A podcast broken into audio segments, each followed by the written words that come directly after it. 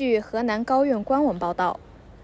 遵照最高人民法院下达的执行死刑命令，二零二一年十二月二十四号，河南省郑州市中级人民法院依照法定程序对罪犯张成功执行死刑，检察机关依法派员临场监督。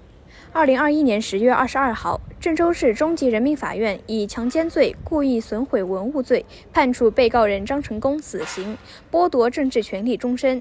宣判后，张成功不服，提出上诉。河南省高级人民法院将该案与张成功前犯强奸罪、流氓罪、投机倒把罪的再度案是合并审理，